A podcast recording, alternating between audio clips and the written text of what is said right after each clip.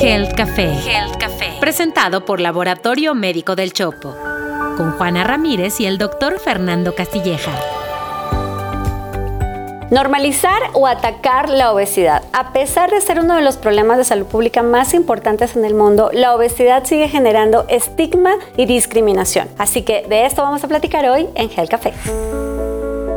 Antes de comenzar, quiero recordarles que se suscriban a Health Café en cualquiera de las plataformas de video o audio donde nos escuchen y que activen las notificaciones para que no se pierdan ninguno de nuestros episodios. Bueno, Fer, ya hemos hablado mucho sobre sobrepeso y obesidad y que son el resultado de este desbalance entre las calorías que nos comemos y las calorías que gastamos y que se traducen en tejido adiposo. Pero la realidad es que no podemos hablar de la obesidad como un efecto unicausal, es decir, ah, es que se debe solamente a factores genéticos o ah, es que se debe solamente a un exceso de comida eh, o es que se debe solamente a la falta de ejercicio, eh, sino que ya hemos entendido que son eh, fenómenos que se dan como el resultado de muchas causas, pero en esas causas también la salud mental tiene un papel preponderante. Y tenemos que considerar que estamos inmersos en una cultura. Y tristemente la cultura mexicana, el ambiente obesogénico es muy importante. Y esto ¿Cómo se entiende un ambiente obesogénico? Aquel que promueve la ingesta de calorías. Así es. Y pues la comida es bien rica, es bien dulce, mucha gordita, mucho taquito. Y, en los entornos laborales también, ahí están las maquinitas que venden panecillos por todo el tiempo. luego también está ya no hacer ejercicio como antes, el vehículo, el súper te lo llevan a la puerta de la casa mientras tú estás sentado viendo la televisión. Ajá, y hay un, y hay un tema, y es que no es tan fácil conseguir agua potable. O sea, de hecho, en esta ciudad no hay agua potable, tenemos que comprar comprarla, ¿no? Y, entonces es más difícil que la, que la, gente pueda tomar solamente agua. Y bebidas carbonatadas pues están en cualquier lado. Exactamente. Y, y, también, Fer, fíjate lo interesante que no es lo mismo comer que estar bien alimentado, ¿no? Y la relación entre eh, desnutrición y obesidad es más frecuente de lo que uno se imaginaría. Fíjate que en un reporte de la FAO, que es la Agencia de las Naciones Unidas para Erradicar el Hambre en el Mundo, un reporte de 2018, ya decían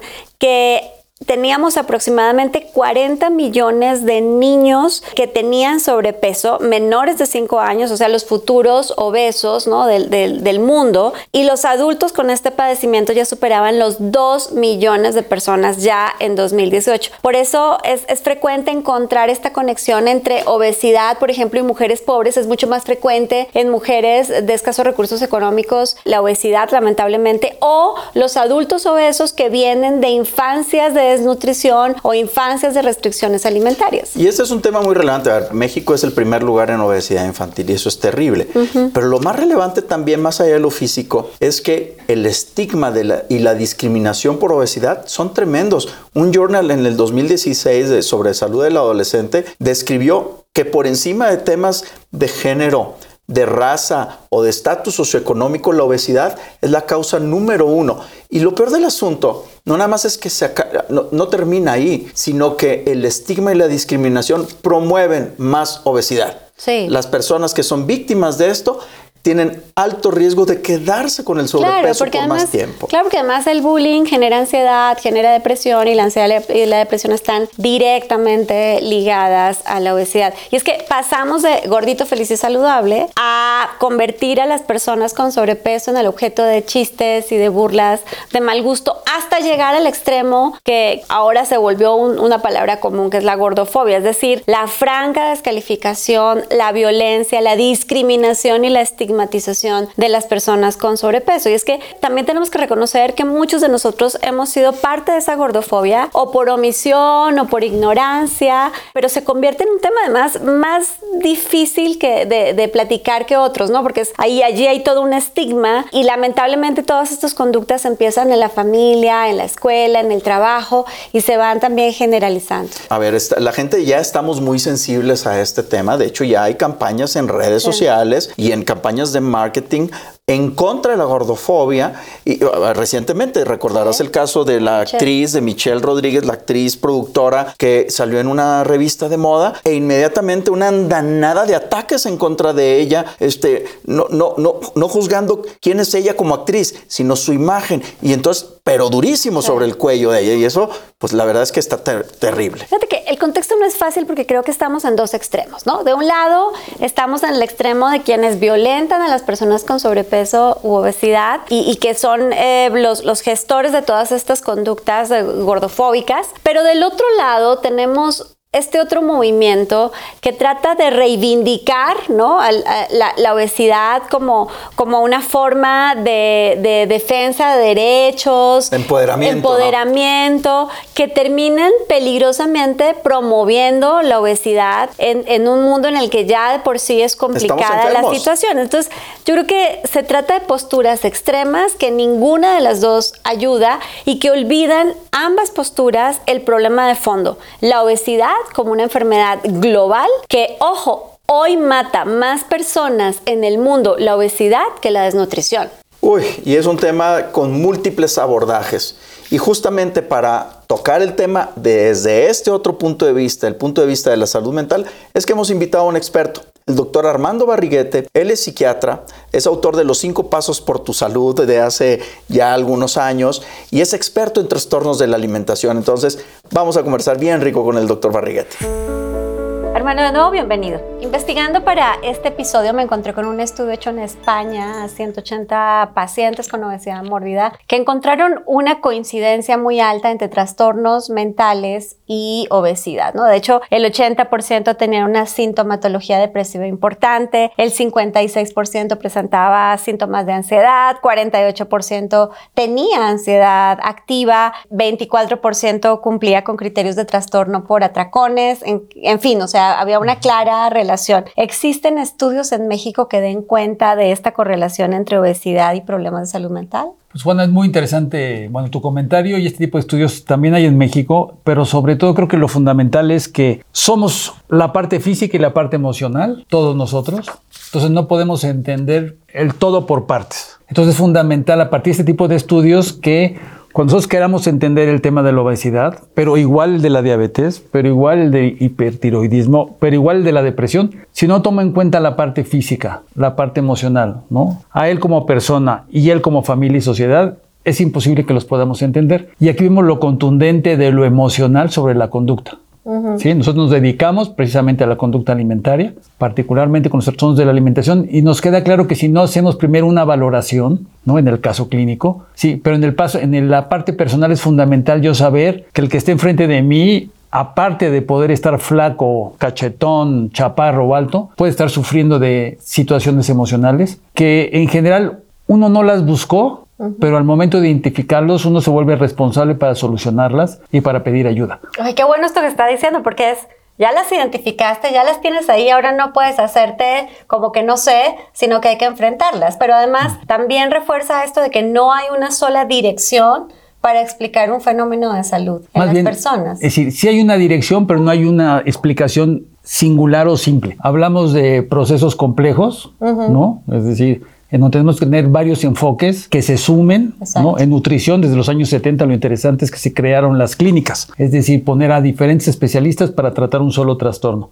Pero en la vida hay que hacer lo mismo. Es decir, si yo veo a alguien que está llorando, pues puede ser guapo, feo o regular y le puede estar doliendo algo y tengo que detenerme y decir, si a mí me pasara, ¿yo qué haría? Entonces yo creo que la parte emocional es fundamental pero la parte física igual, ¿no? Porque muchas veces en el tema de obesidad, a veces no sabemos qué fue antes. ¿sí? Es muy difícil saber, aunque sabemos que hay antecedentes ¿no? de maltrato en todo ser humano vivo, mucho más en mujeres y mucho más de repente en ciertos perfiles, que cambió mucho la cosa porque yo cuando era chico, a mis seres queridos yo les decía gordito, gordita. Y no pasaba nada. no pasaba nada. Hoy si a alguien se le ocurre decirle gordito, gordita, es decir, es realmente pues, una ofensa. Hace como 15 años eh, se hizo un estudio muy interesante en niños con promedio de edad de 11 años, en donde se vio que les preocupaba su cuerpo, es un concepto que no había antes. Y lo segundo, que el término gordo o gorda era feo, oscuro y malo. Entonces vemos cosas interesantes. Hay que escuchar a los niños.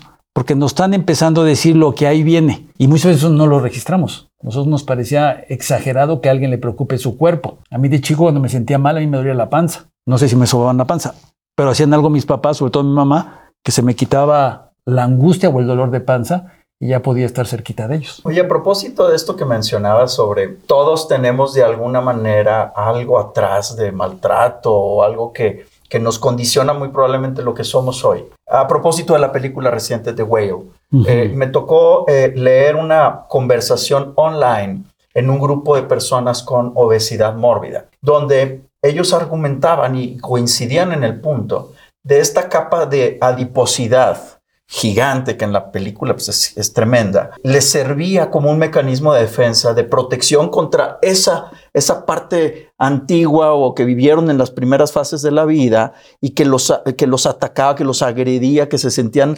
atribulados. ¿Es, esto cierto? Y la segunda, si eso es, es así, ¿cómo le hacemos desde con los chicos para que no tengan esta carga emocional que les lleve a resultados catastróficos como en la película, pero como otra cualquier cantidad de, conductas autoagresivas o de, o de agresión hacia los, los demás, ¿no? Es mucho más complejo que esto. Es decir, nosotros nos dedicamos principalmente a adolescentes y vemos, ahorita nada más les voy a decir algunas variables, ¿no? Después de dos años de estar en pandemia, es decir, se pasaron dos años sin tener un espacio en donde pueda platicar y pelotear las cosas, que es ir a la escuela y sobre todo, no sé ustedes, pero lo bonito era el recreo. ¿No? Era el recreo donde realmente uno vivía y se quejaba uno de todos, pues, sobre todo de los papás, pero uno veía pasar a la niña bonita o se echaba una cascarita, ¿no? O se la pasaba echando relajo. Entonces, bueno. Como la oficina, el café. ¿no? Echarse un café o encontrarse en el corredor de la oficina, que es distinto que estar encerrado. Pero ve qué interesante. James Watson, el que descubre la doble hélice, cuando regresa él de Cambridge, dice, mi gran descubrimiento no fue la doble hélice, ¿no? Y estaba trabajando es que es en el pub en donde realmente se intercambian las grandes ideas que generan los descubrimientos. Entonces, ese espacio donde uno pelotea, ¿no? Segundo, las redes sociales se dispararon. Entonces, el tema del cuerpo se volvió gigantesco. Hoy la noción ideal del cuerpo se vuelve cada vez más pesada y más difícil. Entonces, cada vez más difícil uno podría estar a gusto con uno mismo, porque la exigencia es gigantesca. Y otra vez, 100 a uno, mujer sobre hombre. ¿no?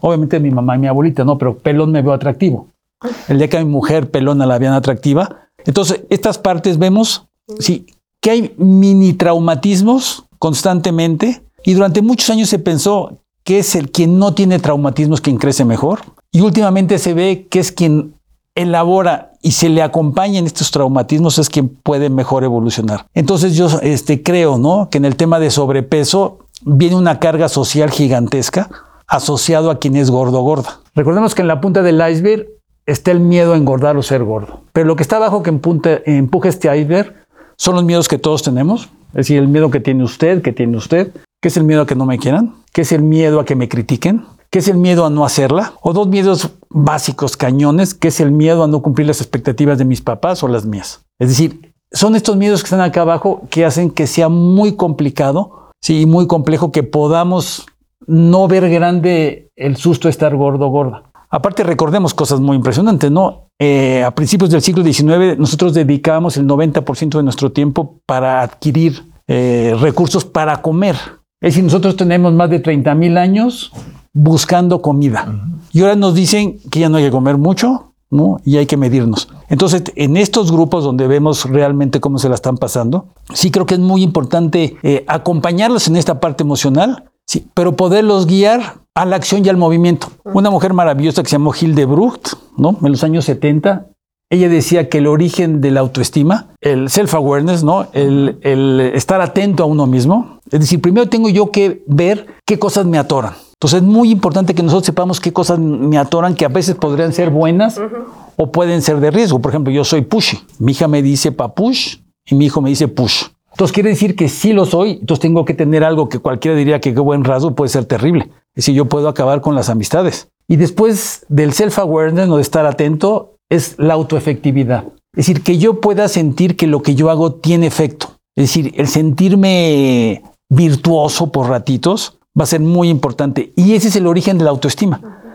Entonces, con esta gente sobrepeso sí tenemos que poderlos acompañar para que entiendan qué les pasa en lo físico y en lo emocional, que tengan pequeños pasitos donde vean que eso sí funciona porque esa es su autoestima, no lo que yo la porra que yo le pueda decir. Armando, y en ese mismo sentido también está el contexto. Al comienzo del episodio, Fernando hablaba de estos ambientes obesogénicos que, que no promueven eh, actividades saludables, que promueven una mala alimentación. ¿Cómo podemos protegernos en, en, estos ambientes a los que estamos tremendamente expuestos hoy? O sea, la publicidad habla, por un lado, de lo que, de lo que decías hace un momento, de privilegiar cierto tipo de, de eh, físico, pero también estamos inundados de publicidad de alimentos con exceso de calorías, etc ¿Cómo protegemos eh, nuestra salud mental de esos entornos obesogénicos? Es bueno el comentario, ¿no? En el 99, cuando Swinburne escribió, fue, yo fue el primero que leí, ¿no? Sobre ambiente obesogénico, creíamos que era un exagerado. Nosotros dijimos, bueno, este cuate hace surf, es australiano, pues ve a todos gordos, ¿no? Claro. Pues tenía razón. Entonces, cada una de ustedes que nos esté escuchando, esté, tenemos que estar aterrados del entorno. El entorno es obesogénico. En México es hiperobesogénico. Es. es decir, tenemos que estar atentos en las porciones. Es decir, ustedes vean lo que se sirven y lo que servían antes. Vayan, sí, a la vajilla de la abuelita. Ustedes van a ver unos platitos chiquitos que uno jura que qué onda con estos. Entonces, ni las galletitas cabían las de hoy. Entonces, uno, es cierto. Y dos, eso nos va a generar al menos medio kilo cada año. Entonces, el tomar agua simple potable es fundamental. El moverme, al menos 30 minutos diarios, pero si tiene que ser caminando, no tengo que ir ¿no? al maratón del no sé qué. Y comer frutas, verduras y granos enteros. Es decir, con esas tres cosas y dormir las ocho horas, porque la gente cree que las ocho horas es de flojo. ¿no? Es decir, tengo que robarle al sueño. Es decir, tú no tienes que robarle nada a nadie. ¿no? La verdad es que es, es un tema cultural. Sí. que es un tema cultural en el que estamos inmersos y, y, con estos entornos competitivos donde todo el mundo tiene que estar en el mismo lugar. Sí. Todo, pues la verdad es que ya no se ofrecen alimentos. Y, y un tema que es importantísimo que estamos viendo cada vez más uh -huh. recurrente es el tema del bullying. Hay publicaciones donde el bullying es particularmente importante en la gente con sobrepeso y, y lo platicábamos antes de esta conversación. Uh -huh. Tú me decías cuando me dices, ¿cómo no voy a saber de obesidad si me ha pedido barriguete? ¿Cómo hablamos? ¿Cómo, cómo normalizamos la conversación? Eh, lo, le quitamos el tono serio, pero sin caer en el extremo de sin herir, eh, sin herir susceptibilidad. Naturalizando la conversación. Naturaliza ¿Cómo le hacemos para, para poder hablar sin que se sienta la gente ofendida y también cuidar las formas? Bueno, es que a mí me tocó otra época, ¿no? A mí me tocó la época donde había una persona con sobrepeso, había una sola en el salón y era una chinche. Era más grandote, yo tenía dos años menos que el promedio, entonces una vez al año tenía que pelearme, ¿no? Pero era uno.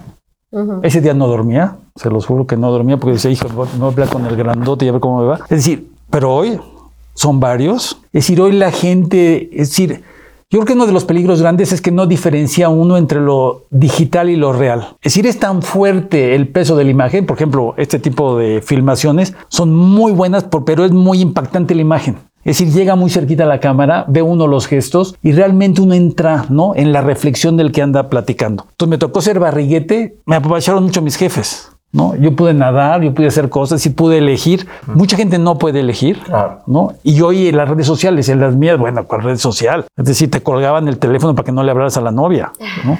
Entonces, hoy las redes sociales te siguen, ¿sí? Y hay cierto gusto y morbo por tirar la piedra y agachar el brazo. Pero pues hablando de redes sociales, por favor, díganos en las redes donde nos estén viendo o escuchando si ustedes creen que tenemos que normalizar o atacar la obesidad. Y a propósito de esto, doctor, ¿normalizamos o atacamos la obesidad? Yo creo que tenemos que explicarles qué es, sí, y movernos junto con ellos. Es decir, tenemos que acompañarlos, porque después nos van a acompañar en otras cosas nosotros, ¿eh? Es uh -huh. decir, ahorita vamos a ayudarlos a ellos, pero todos no tardamos en estar ahí. Es decir, quien no tenga sobrepeso o obesidad hoy, que sí se preocupe porque la va a tener pronto. Y quien la tenga, ¿no? que empiece a moverse, tomar, tomar su agüita. Es decir, es muchísimo más fácil, hay filtros, no tiene uno que comprarlas embotelladas y hay que entrarle, ¿no? Y, y, y platicar mucho de esto con nuestros hijos, porque detrás de esto hay un problema emocional en donde la conducta, ¿sí? mi tensión se agarra de una conducta y puede ser la alimentaria. Entonces, mejor que me puedan platicar mis hijos cómo se sienten, ¿no? Este, ver qué tipo de redes sociales ven, ¿no? Y poderle decir, oye, pues está piernuda, pero no le prestes la tarjeta. Está musculoso, pero no compartas tu tarjeta, ¿no? Es decir, es decir, poder platicar las cosas para que no nos sorprendan y pedir ayuda. Pase lo que pase, están sus papás, están sus maestros, están sus amigos y pidan ayuda. Si algo yo siento que es incómodo, venga de donde venga y sea quien sea. Pues yo creo que una de las formas entonces de normalizar la, conversación es tener estas conversaciones en casa, con los amigos, con la familia, abiertas, en donde nos desensibilicemos este, un poco a, poder conversar de qué cosas podemos hacer. Armando, muchísimas gracias por acompañarnos y por aceptar esta invitación. Buena bibliografía. Y Fer, mil gracias por la invitación. Encantadísimo que estés aquí, Armando. Gracias. Encantados y a movernos. Creo que la conclusión es muy clara. No caigamos en extremos. Por un lado, no convirtamos la conversación de la salud en un discurso de odio y violencia, pero tampoco caigamos en ideologías que quieren negar eh, una condición adecuada de salud para evitar en el futuro otras enfermedades. Hablar de obesidad y sobrepeso no es un asunto estético, es un asunto de salud, de cuidado, eh, de autoestima, de salud mental, de conversar estos temas en la casa. Y creo que justo encontrando estos puntos medios eh, es que podremos acercarnos a estas personas, ayudarlas a tener mejores estilos de vida, porque al final creo que se trata de eso, de adoptar estilos de vida saludable que nos permitan cosas tan simples como decía hoy el doctor Armando Barriguete, movernos todos los días, comer privilegiando las frutas y las verduras, las plantas, por supuesto tener eh, estos espacios de, de conversación y de soporte emocional que son tan importantes para todos. Y recuerden que todas las semanas tenemos contenido editorial en expansión.mx en el área de opinión y a mí me encuentran también en redes sociales como Fernando Castilleja en Instagram y en Facebook. Y a mí como Juana Ramírez y como Juana Ramírez Oin en Instagram. Nos vemos el próximo miércoles para tomarnos un café y hablar de estos temas de salud aquí en Health Café. Esto fue Health Café, presentado por Laboratorio Médico del Chopo. Análisis clínicos y estudios especializados. Un podcast de Grupo Expansión.